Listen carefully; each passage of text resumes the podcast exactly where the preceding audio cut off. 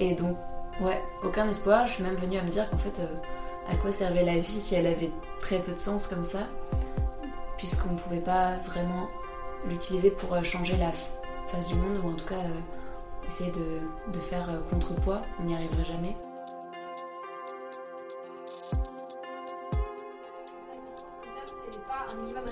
c'est galère de la soulever, de la projeter.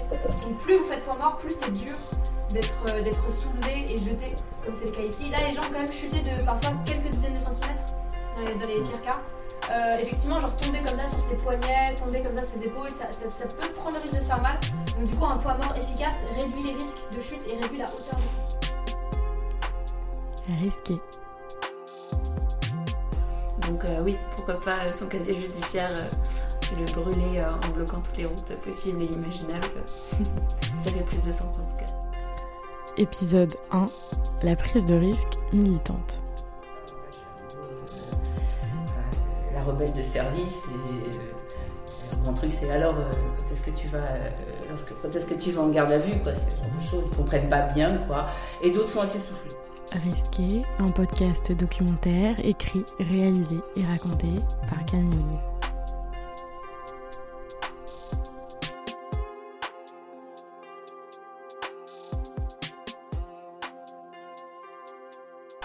Le 3 juin 2022, Alizé, une militante écologiste, interrompt une demi-finale de Roland Garros. Vêtue d'un t-shirt sur lequel est écrit We have 1028 days left, il nous reste 1028 jours. Elle a sauté au milieu du cours puis s'est attachée le cou au filet à l'aide d'un lien en plastique, le regard déterminé. Ah, qu'est-ce qui se passe? Une manifestante qui vient de s'attacher là au filet, au pied du poteau, pas venir. Eh ouais, et les agents de sécurité qui viennent rapidement pour tenter d'évacuer euh, cette manifestante qui s'est invitée sur le cours Philippe Chatrier après un peu plus de deux heures de match. Ah, ils veulent pas. À l'aube d'un été caniculaire, l'épisode suscite un petit bruit médiatique. Je n'avais pour ma part jamais entendu parler de dernière rénovation, la campagne au nom de laquelle Alizé effectuait cette action propos d'Alizée, je me suis dit tiens, elle est sacrément courageuse d'interrompre un tel événement et de tenir jusqu'à ce qu'elle se fasse déloger par la sécurité tout en étant huée par des spectateurs visiblement excédés et impatients, sûrement incompréhensifs. Si ça, ce n'est pas une prise de risque. Dernière innovation, ou DR pour les intimes, ou selon l'abréviation que vous entendrez tout au long de cet épisode, est une campagne de résistance civile une campagne, car il y a un objectif qui est selon eux clair, réalisable et populaire. Il s'agit de la rénovation énergétique des bâtiments. Pour ainsi dire, une fois que cette mesure réalisée, la campagne pourra prendre fin. Cette campagne s'inscrit dans un réseau structuré et présent dans de nombreux pays. Le réseau A22. Chacun de ces pays et de ces mouvements ont des revendications qui leur sont propres. La revendication des militants anglais, Just Stop Oil, qui enchaîne récemment les actions médiatiques, et que le gouvernement mette fin à toutes les nouvelles licences et autorisations pour l'exploration, le développement et la production de combustibles fossiles au Royaume-Uni. En juillet 2022, ces militants se sont assis sur la piste de course Formule 1 du British Grand Prix à Silverstone et plus récemment, vous en avez sûrement entendu parler, ils ont aspergé de soupe la vitre du tableau Les Tournesols de Van Gogh dans un musée londonien. Et comme Alizé à Roland Garros, vous vous souvenez peut-être des militants français qui ont bloqué la dixième étape du Tour de France le mardi 12 juillet. pour Alberto manifestation. Alors évidemment, euh, un mouvement qui n'était pas prévu et qui euh, est en train de, retarder l'homme de tête, Alberto Bettiol. Il est passé, hein, Bettiol, j'ai l'impression. Bettiol est passé. Alors il était seul, ce sera peut-être plus compliqué pour les 24 poursuivants, mais aussi pour le peloton. Qu'on va dégager la route. Hein. Alors des manifestations sur la voie publique, parce que le Tour de France emprunte la voie publique, on le rappelle, hein, c'est euh, la règle sur toutes les courses de, de vélo, c'était pas prévu. Ouais, pour euh, quelques précisions, hein, pour euh, ce petit contretemps sur le milieu de la route, il y avait sept personnes qui défendaient la même cause que la personne euh, qui s'était adossée au filet lors du match de Roland Garros.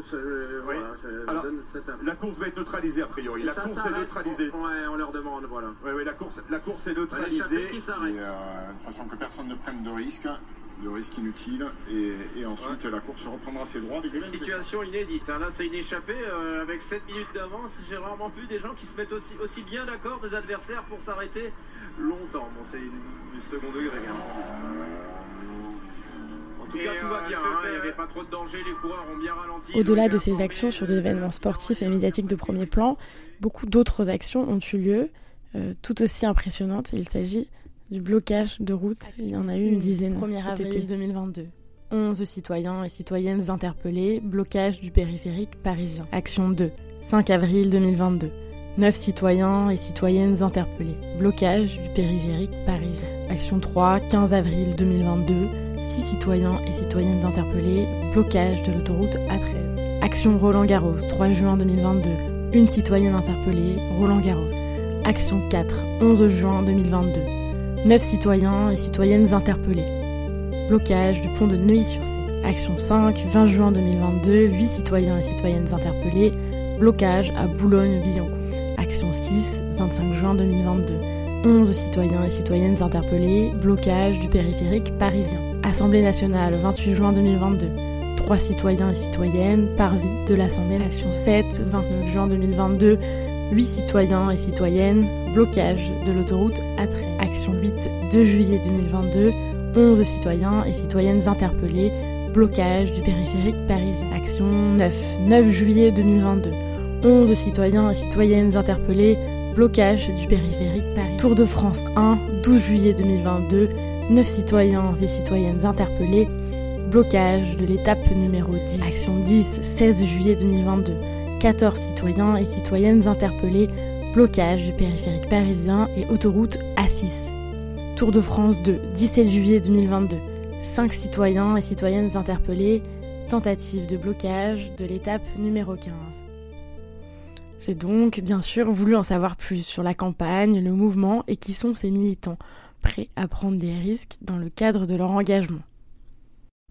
Je tiens à préciser que nous ne parlons pas ici de la légalité ou du côté répréhensible des actions. Cet épisode ne vise pas non plus à défendre, critiquer ni même prendre parti des actions des militants. Il vise plutôt à comprendre ou pas les raisons de la prise de risque des militants à travers leurs engagements et leur parcours de vie. J'ai enfin rejoint officiellement XR, XR de Paris Centre.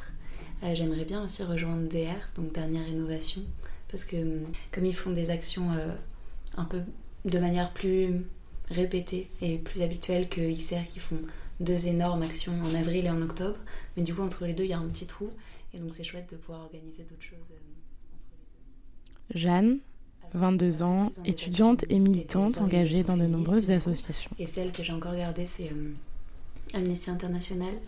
Je suis co-responsable de la commission femmes pour la France. Et je vais sûrement partir parce que du coup j'ai plus trop le temps. Et sinon je suis à pilote volontaire aussi, qui est dans la Méditerranée. Et ça c'est une association euh, qui fait du repérage en bateau pour euh, coordonner les secours des personnes exilées qui tentent la traversée depuis la Libye surtout, un peu depuis la Tunisie.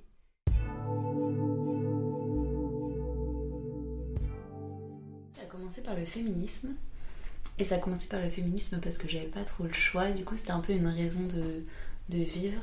Parce que j'étais avec, euh, avec un mec euh, abusif et violent. Et j'arrivais pas à m'en sortir. Et quand enfin je m'en suis sortie, du coup, j'ai pas eu la protection en France. Donc j'ai dû partir euh, de France. Je suis allée en Italie pendant trois mois. Et du coup, j'ai arrêté ma prépa. Je pouvais pas retourner à Nantes. Finir euh, ma deuxième année. J'avais juste fait la première. Et donc, je suis arrivée à Paris. Et euh, bah, j'avais pas vraiment de la colère, mais un peu du désarroi. Je savais plus trop comment m'identifier, etc. Et je me suis rendu compte avec les associations, on parlait de plus en plus de féminicide, etc. Qu'en fait, j'étais pas la seule à avoir vécu ça et qu'on pouvait en parler et surtout protéger euh, d'autres personnes qui potentiellement pouvaient vivre la même chose. Et donc, c'est devenu petit à petit hein, une grande part dans ma vie. Et, et puis après, je me suis rendu compte, je sais pas, ça doit faire entre 2 et 3 ans, qu'en fait notre monde n'était pas du tout viable et qu'on nous faisait croire des choses et, que si on était plutôt bon à l'école, on, on, on, on nous posait même pas la question, en tout cas on ne nous laissait pas le loisir de nous la poser à nous-mêmes. On disait bah continue, trop bien, tu auras une bonne carrière et un bon statut social. Et enfin voilà, c'est la voie de la réussite euh, par excellence. et en fait qu'on n'interrogeait pas du tout. Et je me suis rendu compte que ça avait plus trop de sens. de toute façon, les ressources n'étaient pas éternelles et donc qu'on nous faisait rêver quelque chose mais qui était complètement illusoire et que nous on n'aurait pas pas la même chance que nos parents nos grands-parents de pouvoir vivre un peu dans la souciance comme ça on, allait vite être face à un mur et en fait on nous mettait des œillères pour pas réfléchir et pour pas remettre en question ce système là et donc ouais, ça a fait son petit chemin comme ça. Puis petit à petit, j'ai rencontré des gens qui se posaient beaucoup plus la question et euh, qui vivaient déjà un peu euh, en arrêtant leurs études ou en essayant de vivre de manière plus collective, euh, moins polluante, plus écolo. Et ouais, de s'interroger tous ensemble, d'essayer de trouver des alternatives un peu à, à la nourriture, donc plus d'autonomie alimentaire, de permaculture, enfin plein de choses auxquelles ils avaient réfléchi et qui m'ont paru super intéressantes de découvrir leur mode de vie. Et puis, et en fait, il y a tellement de lieux comme ça en France et en Europe. Hop, ça m'a porté. Et du coup, j'avais pas vraiment rejoint le militantisme écolo à part euh, les manifestations ou les colloques, les, conférences, etc. Parce que j'avais l'impression que ça se passait plus sur le terrain. Et du coup, à Paris, j'étais un petit peu déconnectée. C'était un peu euh, une vie euh, séparée de bah, quand j'allais dans ces lieux-là, c'était génial. Et après, je revenais à Paris et hop, j'avais la tête dans le guidon, je me remettais dans les études. J'oubliais un peu tout ça et puis hop, j'allais prendre l'air après. Voilà, il y avait les deux. Et là, du coup, cette année, ça fait un peu le lien de trouver des associations comme ça qui rassemblent des gens qui sont encore à Paris, mais, mais qui pensent la même chose et qui militent aussi, et c'est chouette. Je suis super pessimiste. je suis désolée. Mais euh, ouais, super pessimiste. En fait, euh, je suis partie du principe, enfin, j'ai énormément réfléchi, pas mal lu, interrogé euh, des gens, etc. Puis je me suis rendu compte que, qu'en fait, aussi parce que du coup il y avait cette ambivalence avec Paris, mais euh, que j'avais l'impression d'être dans les sphères où c'était les futurs euh, décideurs et décideuses du monde de demain. En tout cas, ceux qui, ceux qui allaient avoir le monde entre leurs mains et pouvoir décider pour tous et pouvoir utiliser les ressources, avoir l'argent un peu contrôlé. Et juste à, à l'échelle de la France, je me rendais bien compte que il n'y avait aucune conscience écologique, aucune même conscience sociale. Juste, euh, c'était trop bien si on pouvait euh, un peu dominer tout le monde et avoir euh, cette réussite par excellence, même si c'était aux dépens des autres. Et je m'en suis rendu compte que c'était pas mal ça à Sciences Po, à la Sorbonne, à Assas, et que malheureusement, bah ouais, ça produit tous les gens qui seront les mieux placés après pour décider du monde futur. Et donc j'avais pas beaucoup d'espoir, même si à chaque fois je revenais dans la campagne, les gens me disaient que si, ça commençait à bouger, il y avait pas mal de réseaux, des gens qui, qui, faisaient, qui transitionnaient justement vers un mode de vie plus écologique, qui arrêtaient de travailler, etc. Et donc, ouais, c'était un peu coupé entre beaucoup d'espoir euh, dans, dans les lieux un peu plus ouverts et puis plus proches de la nature. Et à chaque fois, le retour à Paris où tu vois que non, en fait, il y a beau avoir de l'espoir, bon bah, eux, ils sont absolument pas prêts à changer, et puis malheureusement, c'est eux qui auront les cartes en main.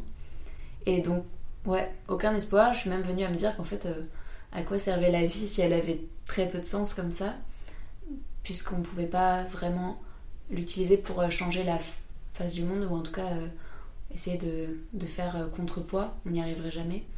Et donc, ouais, à quoi servait notre vie humaine enfin, c'était quoi le sens? du coup, j'en suis venue à la conclusion que on n'allait pas pouvoir changer grand chose, mais en tout cas, on avait une vie et c'était un peu un cadeau qu'on avait. On en avait une seule qui nous était offerte.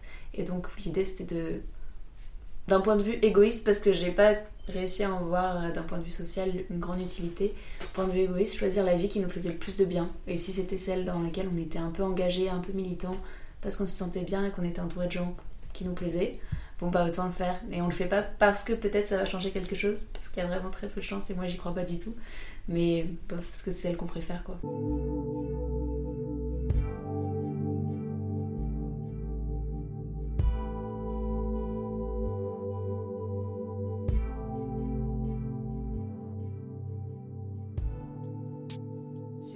XR et sur dernière rénovation. Je, je, puise de l'énergie dans les, dans, dans les deux. Voilà. Il y a euh, Nour, jeune retraitée et jeune militante des mouvements Extinction Rébellion depuis un an et Dernière Rénovation depuis la création de la campagne. Un, modèle de lutte, quoi. On vous désigne la cible, on, vous donne les armes. Après une carrière dans la pub et une profonde remise en question de ses privilèges, une grande partie de sa vie est aujourd'hui consacrée à ces activités militantes. L'espérance qu'effectivement il y ait une vraie, euh, un, vrai soulèvement qu'on voit dans les, dans les réunions, parce qu'il y a quand même beaucoup de gens, hein, voilà, il y a à peu près 30 personnes, voilà, et que quelque chose s'élève.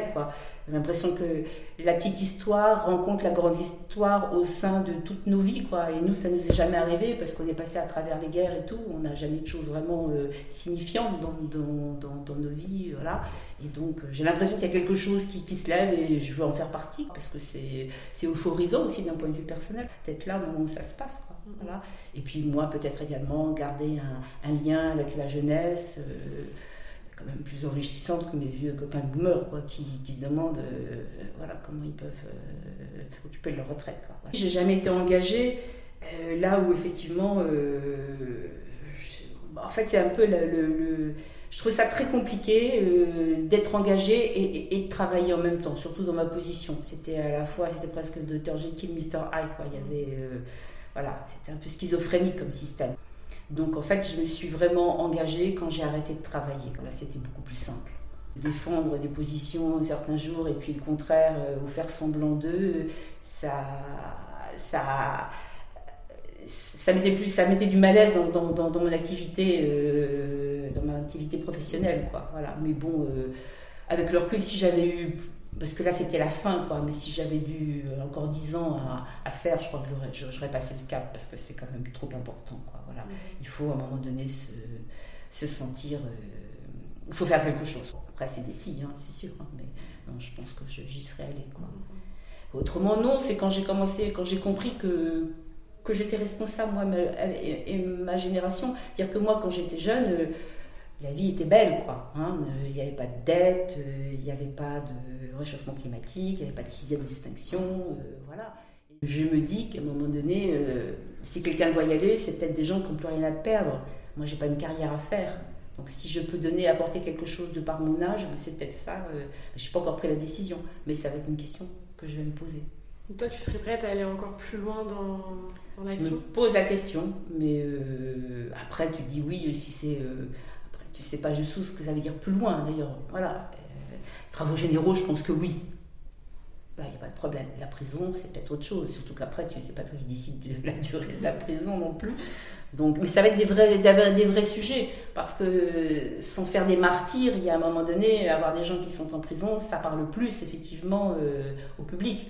Des gens qui ne font que défendre un bien public, voilà, une question commune à tout le monde et qui, à cause de ça, vont en prison chose d'illogique là-dedans, qui, interpelle plus. Donc, euh, ça va être des questions qu'on va devoir se poser. Tu penses qu'il y a des militants qui vont aller euh, potentiellement en prison? Oui, oui, comme il y a des jeunes qui ont arrêté leurs études, qui, euh, qui sont à 100%, voilà, qui ont dédié leur vie à ça. Eux sont prêts à y aller. Oui, oui.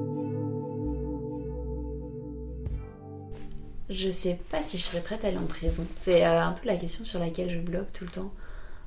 En tout cas, oui, en fait, je pense que je choisirais pas selon euh, si je suis prête ou pas à aller en prison, mais selon une action qui me parle et qui m'appelle un peu et que je trouve tout à fait euh, justifiée. Si c'est euh, dégrader des pipelines ou, des raffineries ou des trucs comme ça, pourquoi pas ça, pour le coup, moi je considère que ça fait de mal à personne en particulier, en tout cas pas d'humain.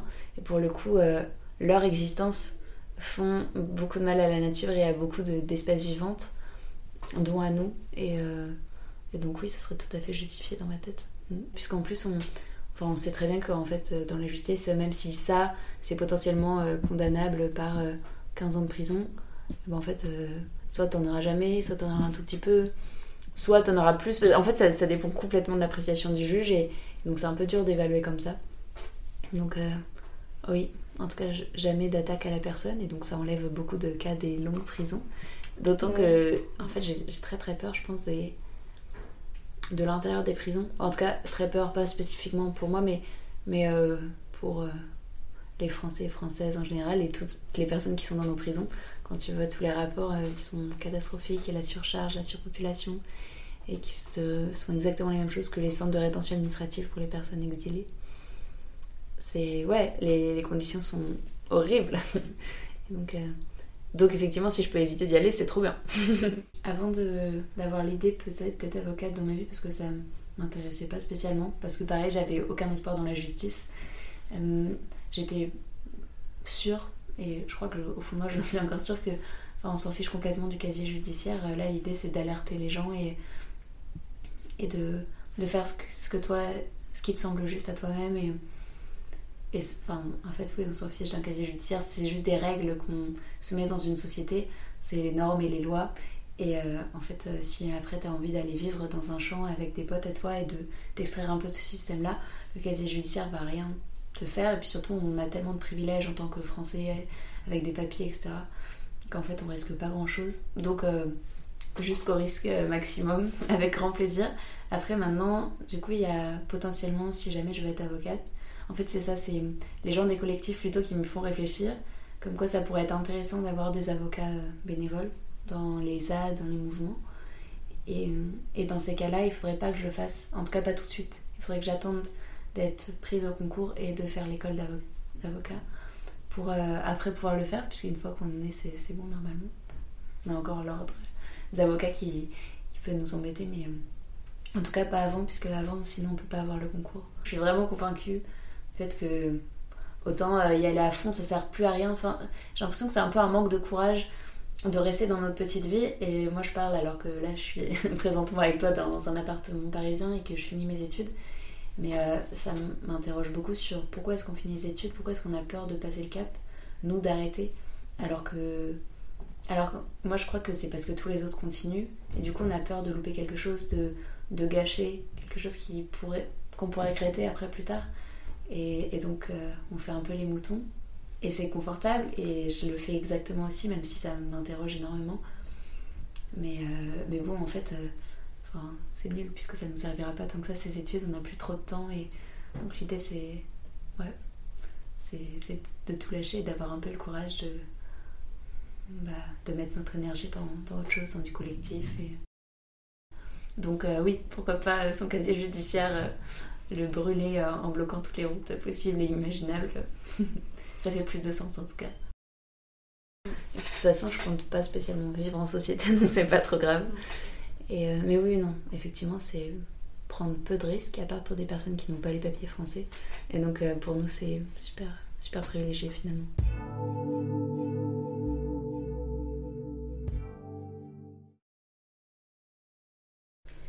Alors, euh, au sein de, au sein de DR, c'est plus simple parce que au sein de DR, les, la stratégie est déjà définie. Donc là, en ce moment, c'est un temps de, de recrutement.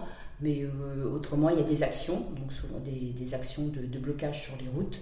Donc, euh, alors ce qui, ce qui est fort chez, chez, chez Dernière Innovation, c'est que c'est un, un, mode d'action qui est, qui, est, qui est, duplicable, quoi. scalable, comme disent les Anglais. À un moment donné, il y a un mode opératoire qui est défini. Dès qu'il y a 10 euh, personnes, on peut y aller. Quoi. Alors que lorsque chez Extension Rébellion, souvent on, imagine des, on imagine des actions, des campagnes, on met 3-4 mois à les mettre au point et ensuite on, fait un recrutement, on y va. Et après, quand cette action est terminée, qu'elle est couverte par des réseaux, par, euh, réseaux sociaux, par la presse, ben euh, voilà, c'est tout, il faut en, inventer une nouvelle. Là, ça va toujours très très vite. Donc il y a deux manières de, il y a deux manières d'aller sur la route. C'est effectivement d'être bloqueur, voilà, ou alors d'être désescaladeur et bloqueur. Voilà. J'ai fait les deux. Voilà. Donc bloqueur, eh ben, le nom dit bien ce que ça veut dire, c'est-à-dire qu'on rentre sur la route, on s'assoit, on a une banderole et on bloque un maximum de temps. Ensuite, euh, la police arrive, vous met en garde à vue, vous refusez de vous donner vos papiers, donc vous êtes en garde à vue, et lorsque vous le faites plusieurs fois, ensuite il y a un procès. L'idée, c'est d'aller jusqu'au procès pour effectivement euh, avoir un maximum de, retentissement euh, auprès, auprès du public. Voilà. Et des escaladeurs, c'est, bah, vous faites ça également, mais c'est aussi une manière de prendre soin de l'équipe.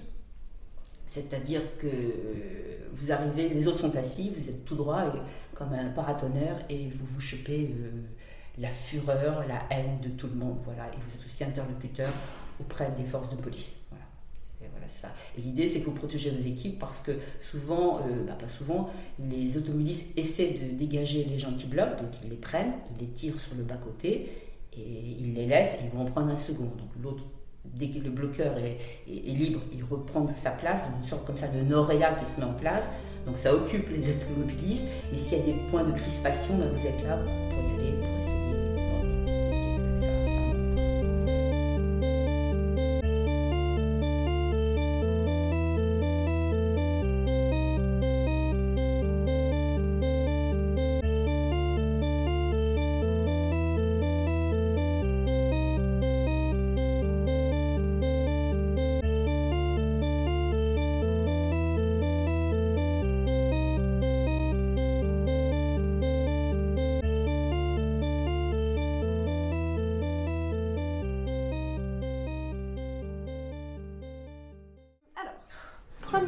c'est quoi les risques Euh, En participant aux actions qu'on fait. Alors, les actions de blocage du périphérique et des autoroutes sont considérées comme des entraves à la circulation.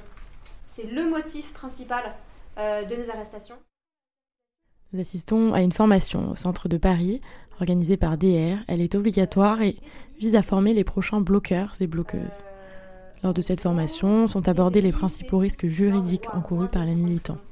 Il y a aussi des mises en situation, de blocage de route, mais aussi de garde à vue, ainsi que des échanges sur les raisons profondes et la motivation de chacun. donne jusqu'à deux ans de prison et plusieurs dizaines de milliers d'euros d'amende.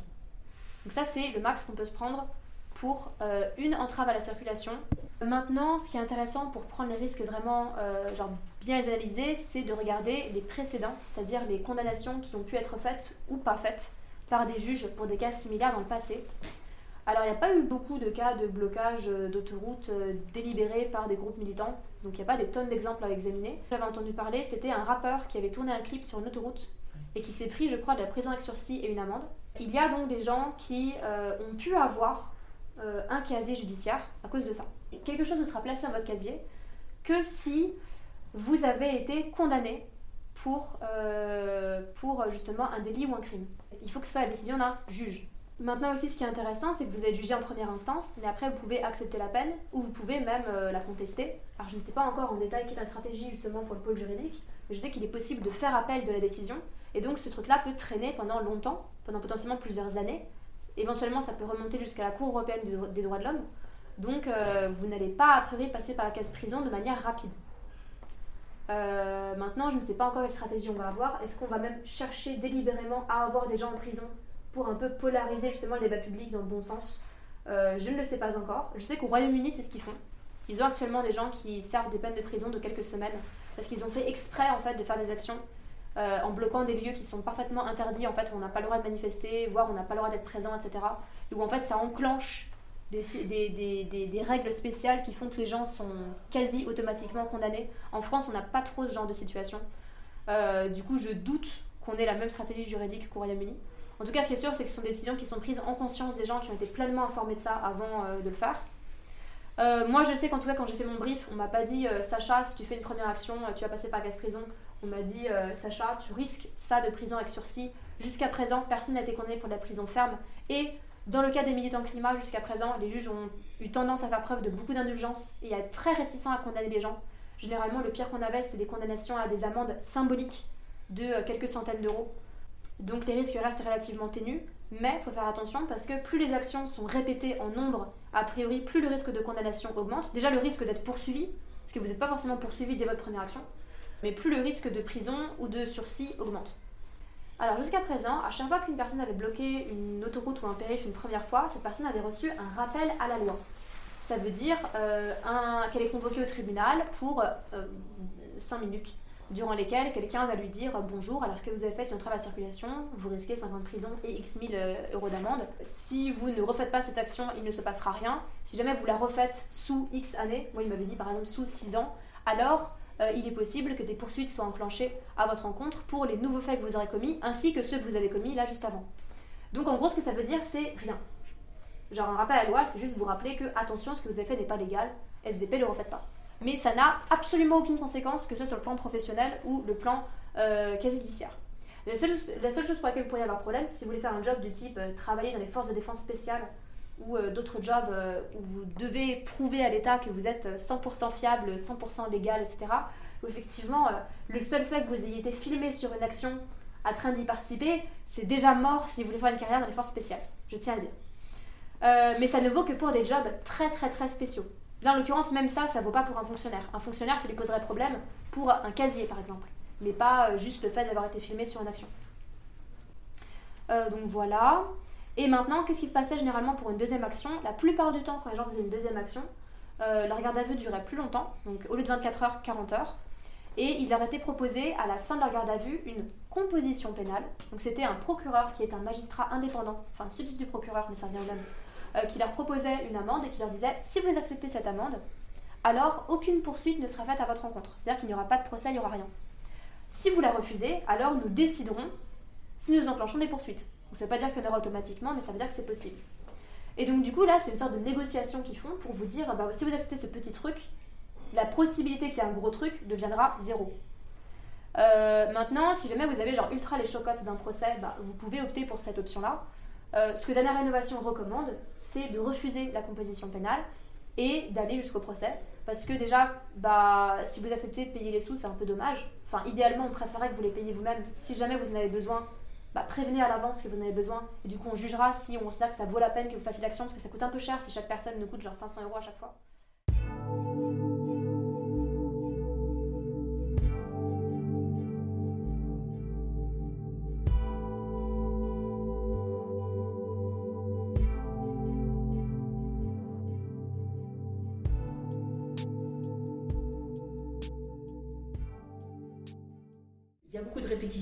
Donc c'est un peu comme, un, comme une pièce de théâtre. hein. C'est-à-dire que quand tu mets le pied sur la route, et je pense que on partage tous, euh, c'est notre place parce qu'on a déjà répété tellement de fois que c'est pas de l'improvisation.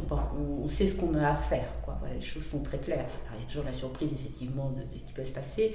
Et c'est tellement un temps concentré et concentré, effectivement plein de plein violence que non, on, vit à 1000% et on n'a pas le temps, la peur n'a pas le temps de, prendre prise sur soi. Il y a des actions, on est en réaction par rapport à tout ce qui se passe. Alors la première fois, c'était assez drôle parce que c'était une action où, euh, bon, comme chez Léa, il y a beaucoup de jeunes, et là, il y avait moi, qui était la plus vieille, et il y avait Colibri qui était sur un siège roulant. Euh, voilà. Et donc on est toutes les deux au milieu, et pendant un moment, ils nous ont épargnés toutes les deux, et après ils se sont prises à nous, et même à Colibri. Les choses avaient été tellement répétées que voilà, j'ai pas, on est à notre place, voilà. Et quand tu es, quand tu es assis, tu es, moins en prise avec les, t'es moins en prise avec les automobilistes qui s'adressent plutôt, parce que nous on est par terre, aux gens qui sont à leur niveau, quoi, et qui sont des porte-parole, quoi. Voilà, donc euh, j'ai pas eu peur. non. Et, et comme Alors là, surveillez la dame en blanc.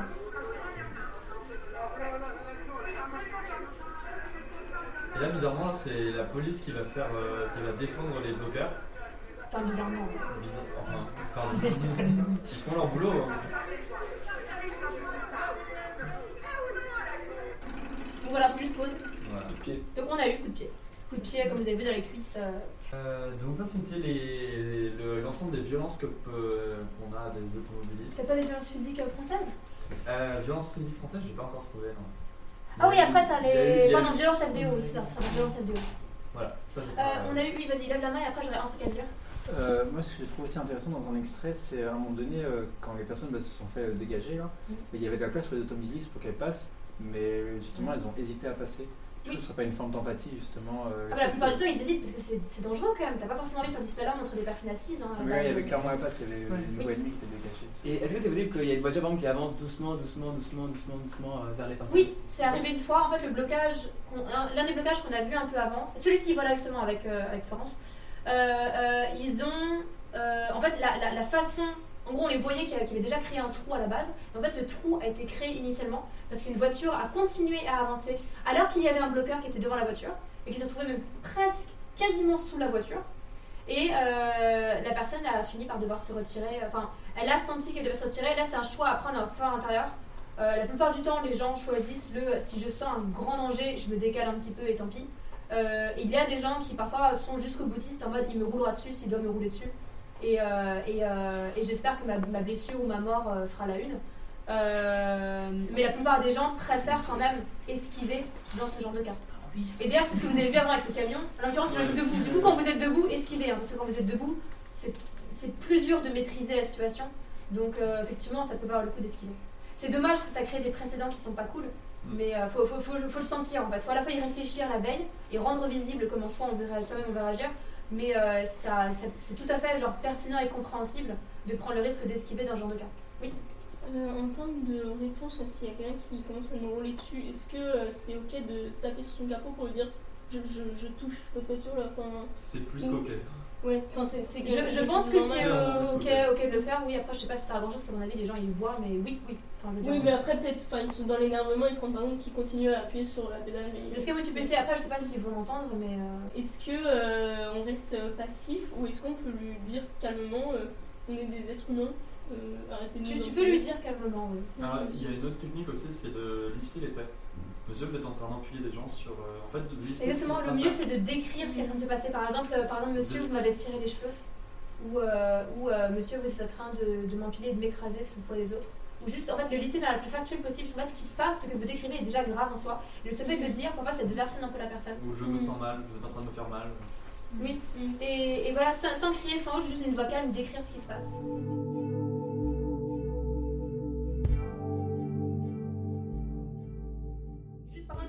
Il y a une violence qui n'a pas été filmée, parce que malheureusement, elle n'a pas été filmée, qui a eu en France, qui, qui était. euh, il y a un automobiliste qui a foutu un. En gros, un automobiliste, pardon, qui d'abord a mis au sol un média activiste. Donc l'une des personnes qui juste filmait, euh, euh, il, il a littéralement mis au sol. Et le désescaladeur ensuite est, est venu lui parler. Et je sais plus si c'est cette personne-là ou la personne qui était à côté d'elle lui a foutu un pain. Et ça n'a pas pu être filmé parce que le média activiste était au sol. Et il n'y en avait qu'un seul. C'est l'une des raisons pour laquelle moi j'ai recommandé au groupe Tactique et Action d'avoir systématiquement deux médias activistes par action, quitte à n'avoir qu'un seul désescaladeur. Surtout que c'est plus important de filmer ce qui se passe. Euh, pour moi, c'est genre la priorité numéro un. Donc, du coup, malheureusement, ce, coup de poing dans la figure n'a pas été euh, filmé.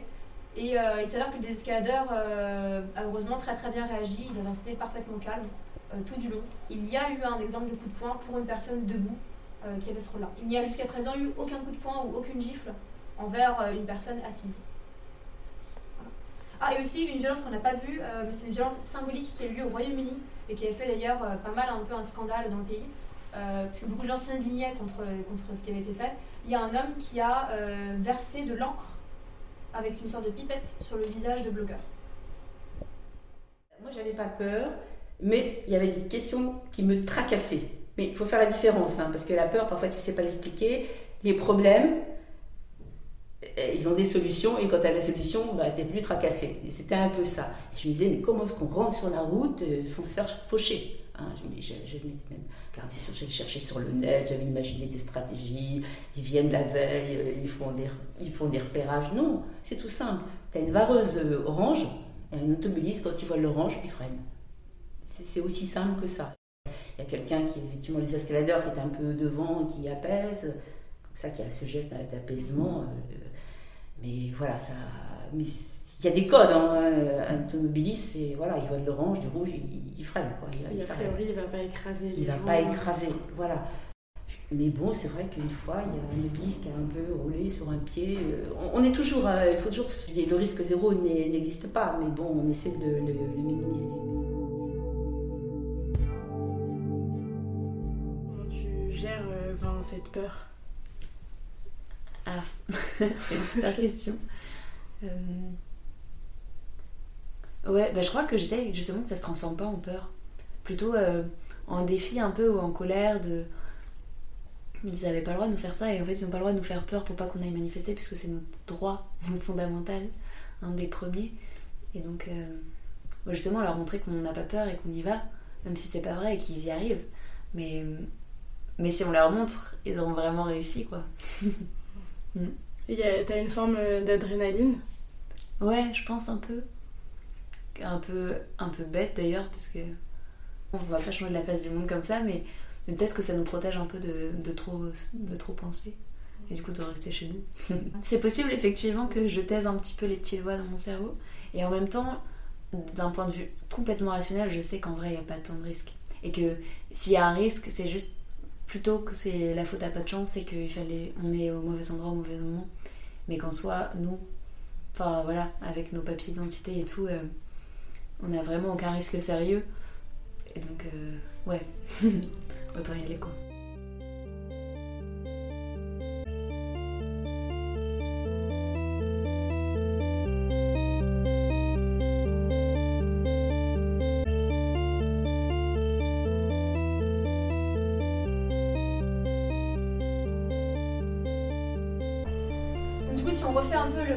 Des violences euh, attendues ou pas attendues, qu'est-ce qu'il y avait déjà? Si quelqu'un s'en souvient un peu, qu'on repasse euh, le truc? Alors, coup au visage, euh, du coup, je l'ai dit, il y a eu une fois pour un désescaladeur, il n'y a pas eu jusqu'à présent pour un bloqueur. Coup de pied, il y a eu pour euh, une personne bloqueuse assise en Italie, pas en France jusqu'à présent. Le jet de projectile. Jet de projectile, il n'y a pas eu? Non. Transporter et jeter, il y a eu en Italie. Et on voit que le poids Et d'une certaine manière pour les policiers à aussi. ne pas à ne pas trop prendre de, de blessures lorsqu'on se fait soulever. Il n'y a jamais eu d'utilisation de. À part les forces de l'ordre, c'est toujours. euh, Il n'y a pas d'utilisation d'armes non létales, enfin style bombe de poivre ou ce genre de choses. pour Non, un- non, non, il n'y a pas eu de cas de lacrymo, de bombe à poivre ou autre. Euh, notamment parce qu'ils ils savent en fait qu'ils n'ont pas besoin d'aller jusque-là pour nous déloger. Ils peuvent très bien avec leur propre corps en fait nous déloger. Donc ils n'ont pas, ils ont pas besoin de- de- d'utiliser ce matériel. Euh, mais dans d'autres cas de blocage avec beaucoup, beaucoup, beaucoup plus de gens, euh, tels que des blocages d'extinction rébellion entre autres, euh, ils ont déjà fait l'usage. Et d'ailleurs, ça avait fait un peu un choc. Enfin, je sais pas si vous avez vu l'action du pont de Sully en 2019. Ça avait fait un peu un tollé. Mais du coup, non, a priori, il n'y a pas du tout de risque de lacrymo ou de bombe au poivre. Quasiment à chaque fois, les policiers, en fait, ils, ils viennent pas à 10 pour déloger 10 personnes, ils viennent à 30. Quasiment à chaque action, les policiers étaient au moins une trentaine, parfois même une quarantaine. Je sais pas pourquoi est-ce qu'ils font ça, euh, mais ils aiment bien venir en surnombre. Donc au final, qu'on soit 10, 20, 30 ou 40, ça ne change rien. euh, ils sont déjà suffisamment nombreux pour tous nous. Et niveau accident de la route, il y a jamais eu Parce que moi, c'est ce qui me fait vraiment peur, c'est les voitures. Quand vous rentrez sur le périph' et qu'elles vont à 90, Il n'y a jamais eu, et d'après des études, euh, les, les risques d'accident euh, dus à ça sont existants mais particulièrement faibles. Genre en théorie, c'est possible que les véhicules euh, en ralentissant ou à l'intérieur du blocage euh, se percutent, mais les chances sont très très faibles, notamment parce que les bleus. En fait, en gros, le ralentissement est fait quand même. Enfin, en fait, on fait sur des voies qui sont pas ultra rapides à la base. Euh, généralement, c'est des voies qui sont genre à 70, des trucs comme ça. Et du coup, le ralentissement fait de manière relativement fluide. Et à un moment, s'il y a un accident, c'est juste parce que quelqu'un aura été suffisamment con pour euh, regarder son téléphone pendant ce temps. Et du coup, ça, c'est vrai qu'effectivement, il ne fait pas grand chose si quelqu'un n'est pas foutu de réagir en 2-3 secondes comme il est censé le faire. Euh, donc, euh, risque faible mais existant.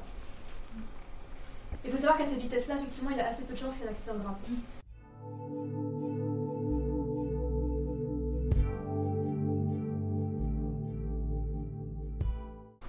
Déjà, est-ce que ça correspond un peu à vos attentes ou est-ce que vous imaginez les choses différemment? Ouais. Personnellement, j'imaginais vraiment les violences policières bien pires que ça. Genre, je pensais vraiment que vous allez, je sais pas, enfin, dans des blocus d'habitude, ils sortent directement les fumigènes ou euh, il n'y a, pas- a de sommation d'habitude. Et là, ils ont vraiment l'air de faire genre sommation, ils vous déplacent pas gentiment, mais genre, ils vous traînent. hein. Je pensais vraiment qu'ils allaient y aller plus franchement. Mais La, coup, la euh, raison, c'est simple, c'est lié à la fois au nombre qu'on a. Ils savent qu'ils n'ont pas besoin de techniques violentes pour soulever le blocage. C'est aussi un peu lié à la présence médiatique et la communication du mouvement, etc. Où ils savent que ça va plus facilement se retourner contre eux parce que finalement, ils ont réussi malheureusement à banaliser les violences envers les jeunes lycéens qui font des blocus à l'université, envers les étudiants qui font des blocus à l'université, envers les gilets jaunes, euh, envers les infirmiers, envers les pompiers, envers quasiment tout. Mais ils ont encore du mal, ils sont encore frileux à banaliser les violences contre les écolos. Euh, euh, et surtout, c'est vraiment lié au petit nombre de personnes en fait. Ils savent que c'est absolument injustifiable, même selon leur propre euh, euh, logique euh, stupide de maintien de l'ordre, d'utiliser des lacrymos ou toute autre technique face à un groupe de personnes aussi petit. Donc c'est notamment ça qui nous protège de ça. Et je tiens à dire que moi aussi, effectivement, quand j'avais vu les vidéos, j'étais en mode Ah Dis donc, je m'attendais à deux ou trois fois pire. Ça reste quand même un peu méchant, hein, ça reste quand même un peu vénère. Genre pour moi, les deux trucs les plus effrayants, c'est les chutes et c'est euh, les véhicules.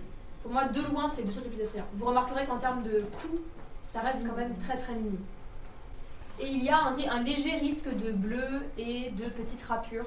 Euh, les rapures, c'est assez rare en l'occurrence, parce que la route en fait n'est pas vraiment si euh, granuleuse que ça en fait. Je crois que la fois où on a eu des rapures, c'était justement parce que c'était pas sur une route, c'était sur des pavés, je crois, ou un truc comme ça, Mm. devait être devant l'Assemblée nationale. Euh, et euh, c'est des rapures très superficielles, hein, c'est une petite brûlure de peau au niveau des chevilles, je crois. Voilà. Avoir tous ses sens en alerte, voilà, et après c'est presque du. Oui, c'est ça, tu as tellement intégré les choses qu'elles te viennent naturellement. Il y a même des, des, des, des, des gens qui, qui, qui te, t'interviewent en même temps, tout, tout, se mélange à un moment donné. Quand tu vas là-bas, il faut être sûr de soi, quoi. Même quand tu vas en garde à vue, tu vois, il faut pas que tu aies un, un rendez-vous important, que tu aies sacrifié ou une grand-mère malade qui pourrait t'appeler. Il faut vraiment être disponible à l'action, quoi. Il faut être vraiment convaincu. C'est pas la peine autrement, parce que ça peut juste un endroit où tu peux avoir peur, quoi.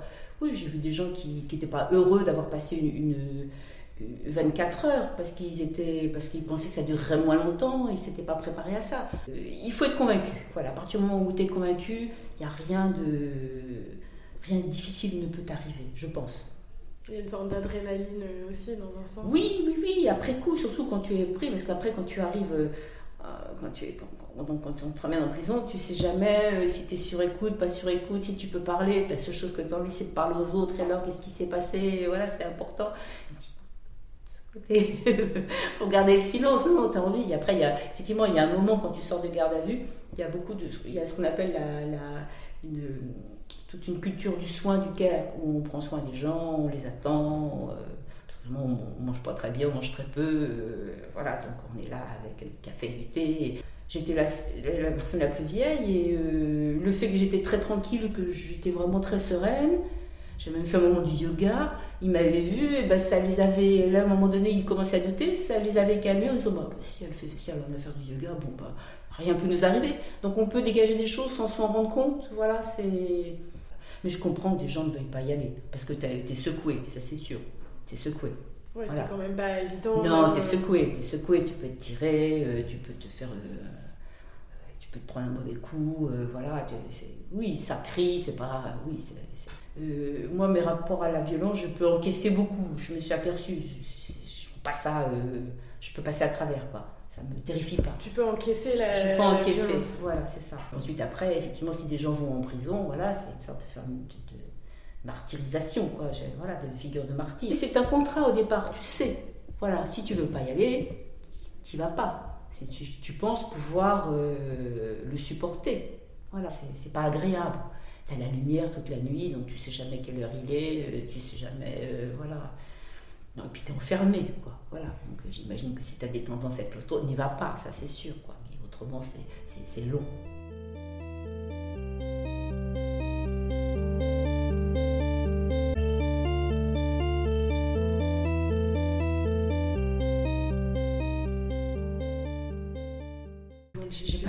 De faire preuve de courage. Moi, j'ai toujours aimé désobéir, donc j'ai une sorte de facilité à ça. Je vois bien, j'ai des amis, jamais pour le faire parce que c'est pas, c'est pas dans leur logiciel. Moi, ça me dérange pas. Voilà. Il y a plein de gens qui pourraient pas le faire, de voilà. ce risque-là. Mais je, j'arrive même pas à, à, le toucher du doigt. Je veux dire, c'est, c'est quoi une garde à vue? C'est, je, je, je, le dis lorsque je témoigne, c'est une, une une journée, nuit au camping et t'as oublié ton matelas, quoi. En gros, c'est ça, quoi. Parce qu'on est quand même des gens, euh, on est très bien considérés par la police. Ils sont absolument courtois avec nous. Voilà. Un m'a dit, mais vous. Je leur demandais, mais pourquoi? Parce que vous n'êtes pas de la racaille, parce qu'on ne rit pas, voilà, on dit bonjour monsieur, au revoir monsieur, bonjour madame, enfin, tiens la porte, tu vois, ce genre de, choses, quoi, voilà.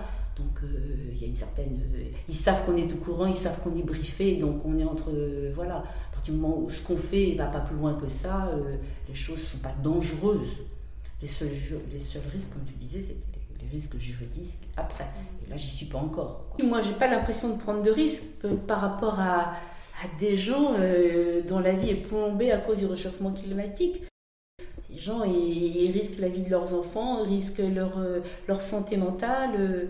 Euh, moi, je suis vraiment une privilégiée. Je veux dire, c'est pas, c'est, pas cette petite nuit euh, inconfortable j'oserais jamais me comparer à, ou même aux gens Pakistan en ce moment, là, qu'on voit flotter, euh, ou les gens qui, qui, à cause du réchauffement climatique ou euh, des guerres, euh, décident de quitter leur, euh, leur territoire et de traverser l'Europe. Euh, ils vont se retrouver aux mains de gens qui vont les exploiter. Ça, c'est vraiment des gens qui prennent vraiment des risques.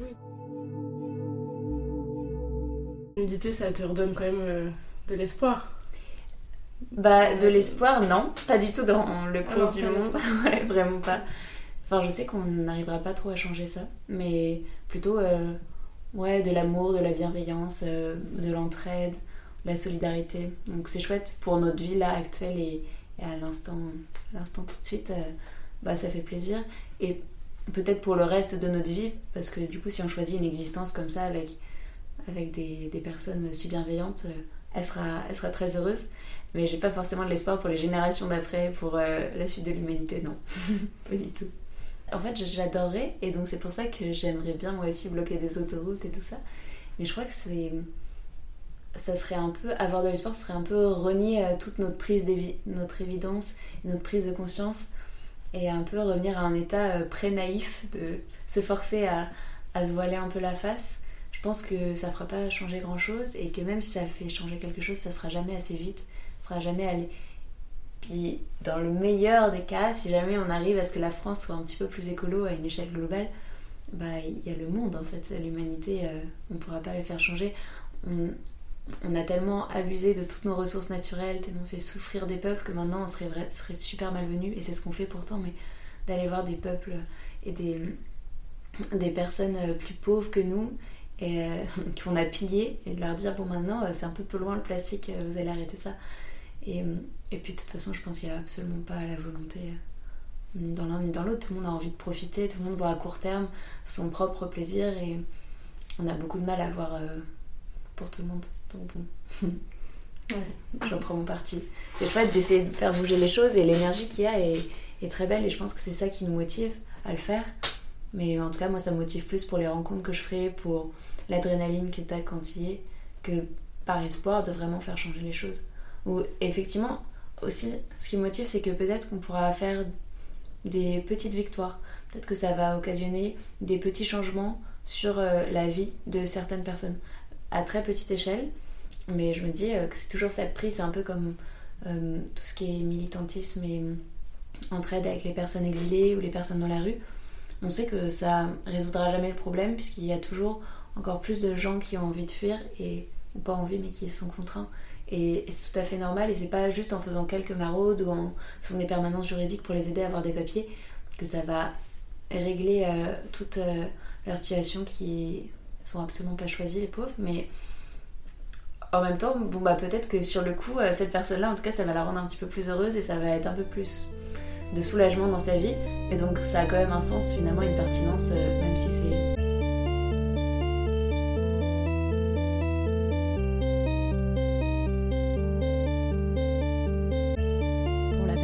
de cet épisode, je suis allée à la rencontre de militants en participant à une réunion publique organisée par Dernière Rénovation.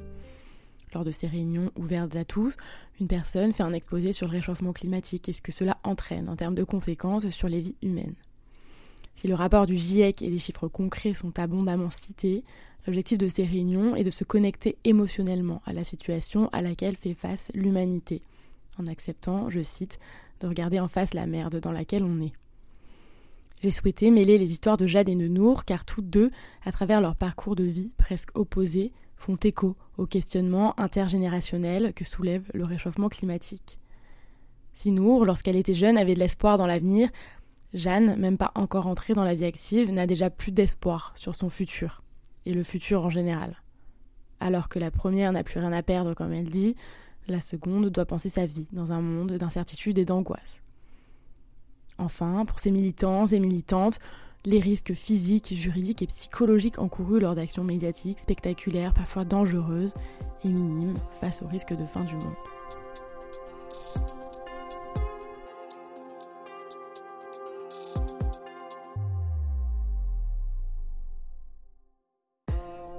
Voilà, c'est la fin de ce tout premier épisode de Risqué. J'en profite bien sûr pour remercier celles et ceux qui m'ont apporté une aide et un soutien précieux dans la construction de ce podcast.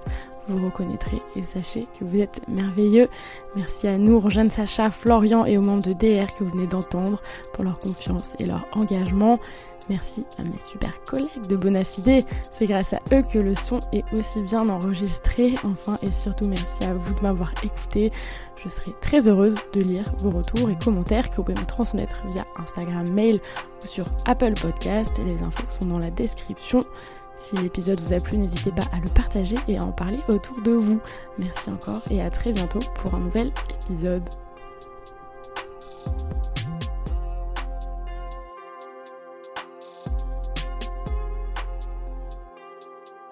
Merci. Ah, merci beaucoup. C'est bien dans le casque.